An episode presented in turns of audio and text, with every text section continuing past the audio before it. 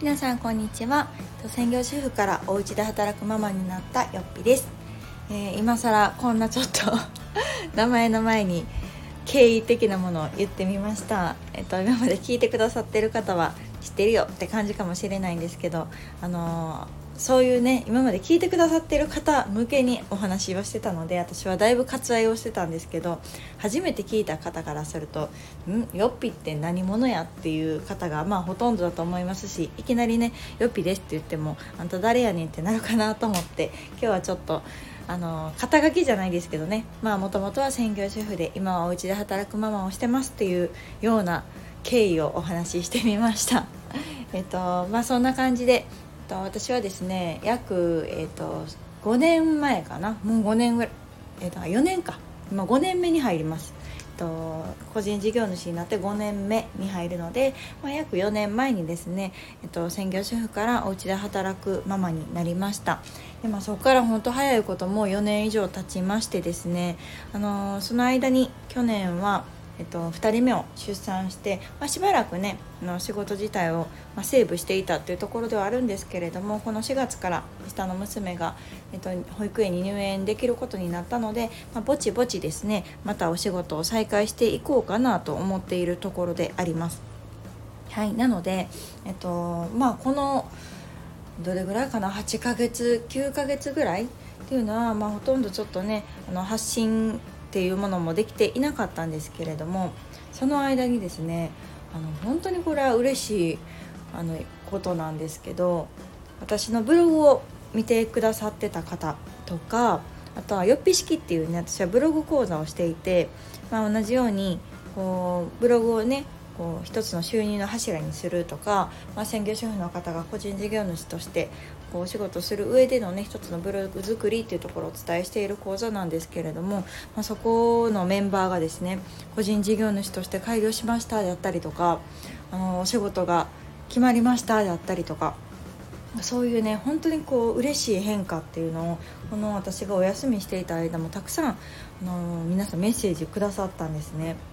ね、まずすごい律儀で嬉しいなっていうところがあってあの今よっぴ式のメンバーはねちょこちょこあの連絡も取っているし、まあ、それでもねもう講座終わってからしばらく経っているあの人たちもすごくこうねこんな仕事が決まったとかっていうのをねあのわざわざご報告してくれて私はその度に本当に飛び上がるぐらい嬉しいなと思うんですけど最近増えてるのがそのブログを読んでくださってた方で突然ねよっぴさんの初めましてっていう形で実はこうもう2年も3年も前からよっぴさんのブログを読んでいて私もこういう風になりたいなと思ってやっていたところこういう仕事が決まりましたとかね今こういう、えっと、同じように在宅フリーランスとして仕事してますとかっていうメッセージをなんかねこのお休みしている時に立て続けにいただいたんですね。でなんかそれがすごく嬉しくてあなんか発信作業ってもちろんね私は家で1人で黙々とこんな感じで喋ったりとかブログ書いたりとかしてるからこうほんまに届いてるのかなとかどんな人に読んでもらってんのかなとかっていうのがいまいちこうピンとこないこともあるんですね。でもこういうふうにメッセージをいただけることによってあなんか確実に誰かのところに届いてたんやとかあそれで行動してもらってたんやとか変化があったんやっていうのがすごく、あのー、身に余る思いというかあ私の発信していたことって無駄じゃなかったんやなって思えるすごい大きな要因なんですね。なのでこのラジオでレターいただけるのも嬉しいしあのレターでのね公開じゃないんですけどっていう形でコメントくださる方もいるんですけどもそういうメッセージも本当に一つずつと読ませていただいていて嬉しいなというふうに思っています。であの私がもともとね専業主婦だったので家で働けたらいいなでもどうやったらいいんかなとかっていうのがすごくこう疑問だったんですね。でモデルケースにモデル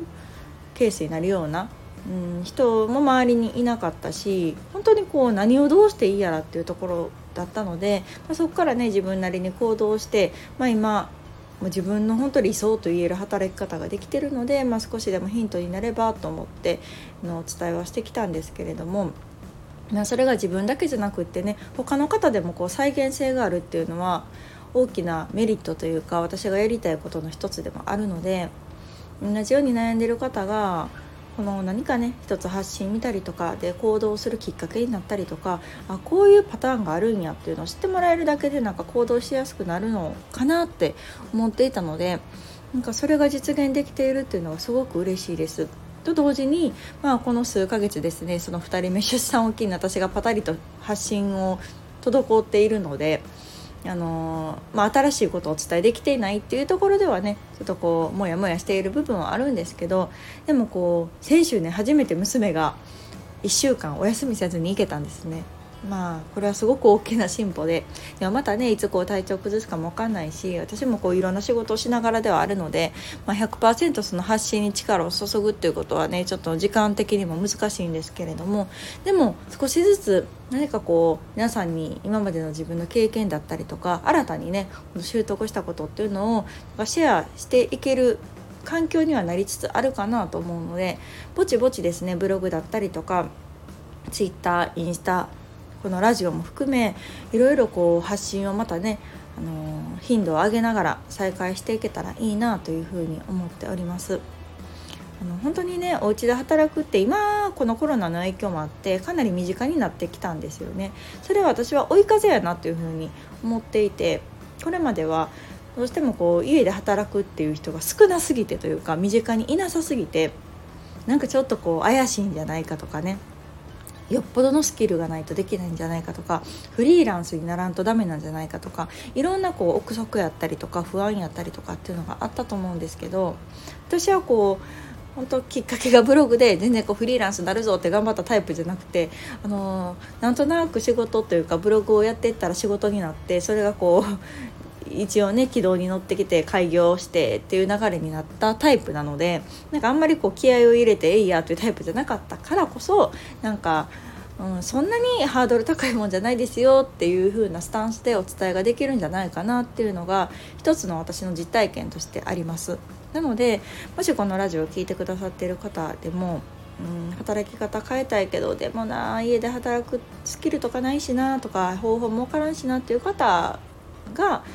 あの私の例を聞いたりとかあと私の周りにね今たくさんあの協力してくださってお家で働くママたちの実体験っていうのをシェアしているので、まあ、そういうのを読んでもらった上であ私にもできるかもとか私やったらこういうのが仕事になるかなっていう本当こう考えるきっかけになって行動につながってもらえたらいいなというふうに思っています。なので今この在宅ママまあ、ママだけじゃないな女性なんですけどお家で働く女性のインタビューっていうのを私はずっと続けていてあのこれまでももうね40人50人ぐらいかなの方の例を載せさせてもらってるんですけどそれもねまた新たな方にお声かけさせてもらったりとかぜひ載せてくださいって言ってもらって新たなメンバーを近々掲載予定ではありますのでそちらもぜひ読んでいただけたらいいなと思います。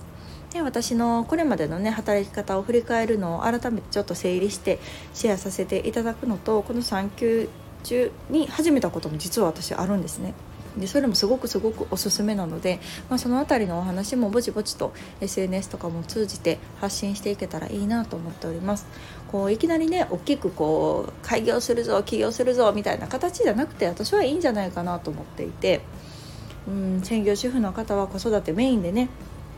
でこう隙間時間にできる何か一つこう始めてみるっていうことがきっかけでそこから何かにつながるかもしれないしまあお仕事されてる方っていうのは、まあ、ずっとこのままでいいんかなって思っているのであればその一個求人を探してみるであったりとかねお家でできる仕事って何があるんやろうっていうのをちょっとインスタ覗いてみるとかなんかそういうところから意外とこう行動するきっかけって生まれるんじゃないかなと思っています。なので今回こう私のことを知ってもらったのが結構インスタだったりツイッターだったりあとブログっていうあとこのラジオもですねラジオをきっかけに知りましたっていう方もいらっしゃったのでああなんかどこでねどうつながるかわからんなっていうのが私自身すごく実感していることだしなかなかこうね私がこれいいですよとかこんなんやりましたよとかって言ってもふんで終わる方がまあ大半やと思うんですよ。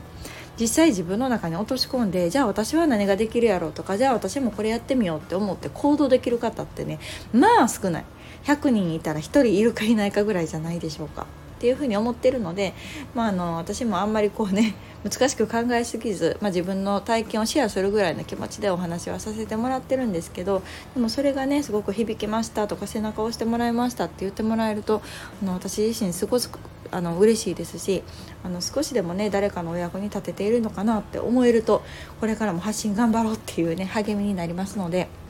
皆さんからのメッセージに支えられて私は再会する意欲ができましたありがとうございます というわけであのこれからねどれぐらいのペースでできるかわかんないんですけれどもあの私自身の働き方をもうちょっとね見える化していこうかなと思います。どんな仕事をしていてどんな風に仕事をしていてっていうのを見える化すれば皆さんもイメージがつきやすくなるかなと思いますしもしねこのラジオを聴いてくださってる方で私も家で働いてますよとか、うん、こういう仕事のやり方がありますよとか私はこういう働き方から在宅ワークに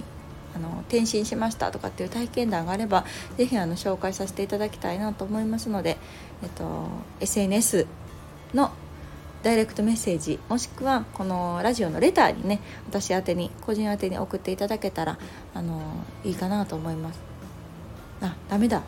すいません。レターはね私からのアクションができないんです。なのでレターでくださる際はですねあの SNS のアカウントとか載せておいてもらえると私から連絡させていただきますのでもしあのそういうね協力できますよという方がいればあの何かメッセージを残していただけたらと思います。というわけで今回はまたちょっとね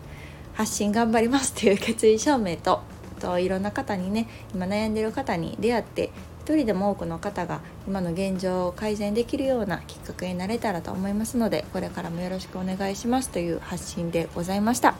ではまた次回の放送をお楽しみに。さよなら。